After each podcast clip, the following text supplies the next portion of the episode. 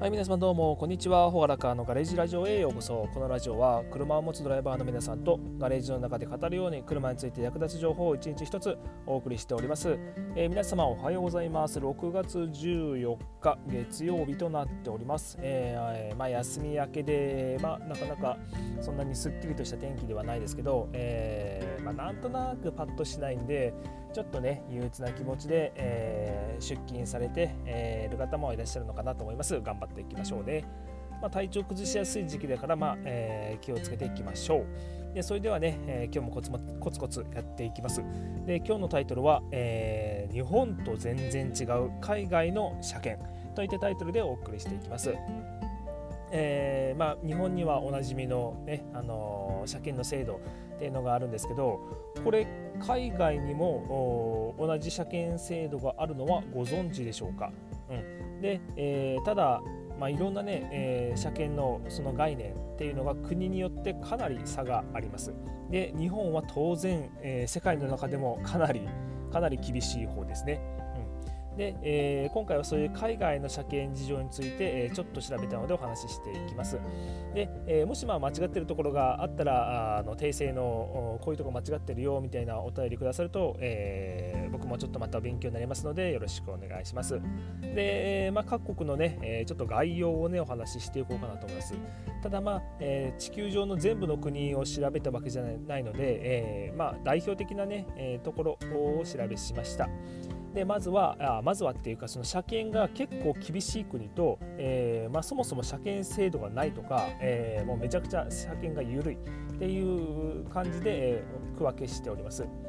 でまずはね、え、車検制度が厳しい国っていうのをまとめてます。え、まずは筆頭の日本。はい、日本ですね、え、新車は3年間で中古車は2年間になりますね。えー、で、まあ、費用としては、えー、そんなにないんですよね、実は。実はないんですよ。えっ、と、これは代行、あ、代行じゃない、えっ、と、検査手数料っていうのが、えー、これユーザー車検行かれる人は分かると思うんですけど、えー、重量税と自賠責保険を抜いた、えー、純粋な、えー、検査の手数料っていうのは意外に安くて、えー、3000円ぐらいですね。えー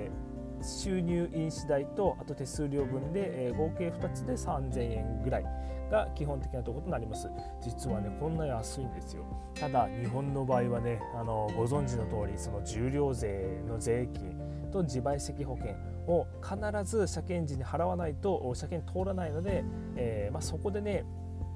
まあ、車検費用10万っていううちの半分はもう全然それで埋まっちゃう感じなんでこれね税金これ一番日本高いんだよね、で、えーと、日本が終わって次は、まあ、厳しい国の中が、えー、まあ、あと5つぐらいあるんですけど、えー、イギリス。イギリスも、えー、新車購入は3年目で車検来ます。で以後は1年ごと。1年ごとですよ。結構厳しいですね。でも、えー、車検をするのはもう全然なんかガソリンスタンドが車検を代行できます。で費用も大体まあ5000円ぐらいっていうふうにかなり安価になってますね。はい。で台湾。台湾も、えー、購入して3年目で1回。第1回目が来ます。で以降毎年。結構毎年来ますね、うん、で、えー、UAE、えー、ドバイ、はい、では毎年1回。もうこれはねもう簡単なテストで済むようです。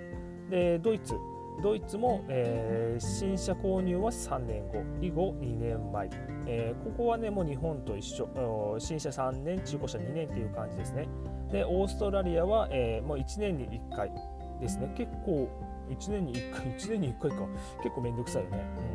うん、でシンガポールも、えー、新車3年。以後2年。で、えー、これは日本にはちょっとあんまりないんだけど、えー、10年経過した後は毎年毎年に切り替わるっていう感じですね。ただ、えーまあ、どこの国もこの車検の純粋な手数料みたいな感じでいけばまあまあ5000円あればお釣り来るかなっていうのが、えー、大体のところです。日本だけですよ、この重量税と自賠責保険あるのは。まあ自賠責保険はね、えーまあ、その事故の被害者の救済措置っていうような観点もあるので、まあ、そこはね全然僕はいいと思うんですけど重量税はねまあなんかねなんかなという気はしますよあの自動車税も払ってるのに。はい、でこれからは、えー、車検の制度がそもそもないとかあのめっちゃ緩いとかいう国のご紹介です。で、えー、筆頭はアメリカ、えー、国としての車検制度はありません。国としてはないんですけどあのアメリカって州がいっぱいあの集まってるじゃないですか。で合衆国ってなってるんだけど、えー、その州ごとの、えー、法律とか、えー、制度みたいなのはあるのでまあ、どうだろう日本で言えば、えーまあ、例えば僕住んでる宮崎県宮崎県は車検がないけど隣の熊本県熊本県に行くとなんか、えー、1年ごとに車検してくださいみたいな、えー、制度があるとかそういうふうに州によってばらつきがあるっていうのが、えー、アメリカの特徴となってます。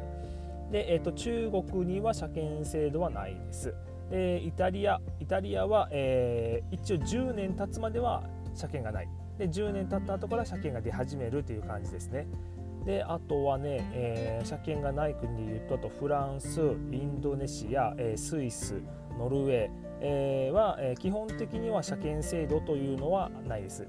ただ、えーまあ、例えばノルウェーとかは、えーまあ、4年ごととかに車検が点検をするのかな、うん、で10年経過した後はなんか1年ごとに出始めるとかそんな感じで、えーまあ、かなり緩い、まあ、車検ないっていうわけじゃなくてかなり緩い。っていった感じになりますね。うん、で今日の話をまとめていきますと、まあ、そもそもね、えー、車検は日本固有のものっていうふうに思ってる人がたまにいるんだけど、えー、実は海外にも同じような観点はありますただ、えー、日本のように、えー、厳しくあって、まあ、それを直さないと車検通らないよっていうことはなくて、まあ、点検程度っていうような感じになってきますで、まあ、逆にそれ言えばね、えー、整備に関してだから自分の車がトラブル起こるとか、え、トラブル起こった分は、まあ、当然整備してない自分が悪いよねっていうふうに自己責任の風潮があります。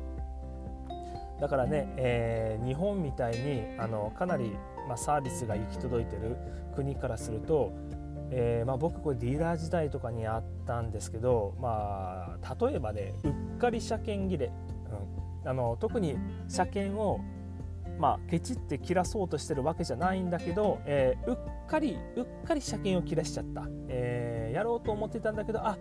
これ車検切れちゃったみたいな時に、えー、当然これって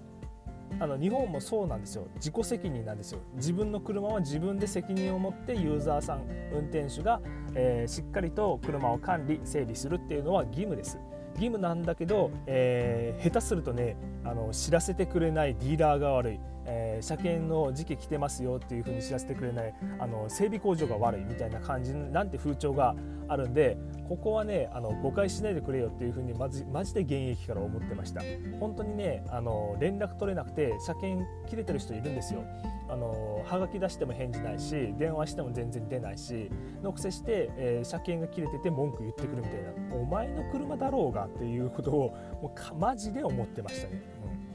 で、えー、あとはユーザー車検でかかる費用実はこれは3000円ぐらい日本で車検を自分でユーザー車検を受けても、えー、実際にかかる、まあ、その重量税とか自賠責金額を抜いた、えー、継続の費用は、えー、実は3000円ぐらいで済みます、まあ、その他の重量税と自賠責金額で結構金額がかさむイメージですよね。で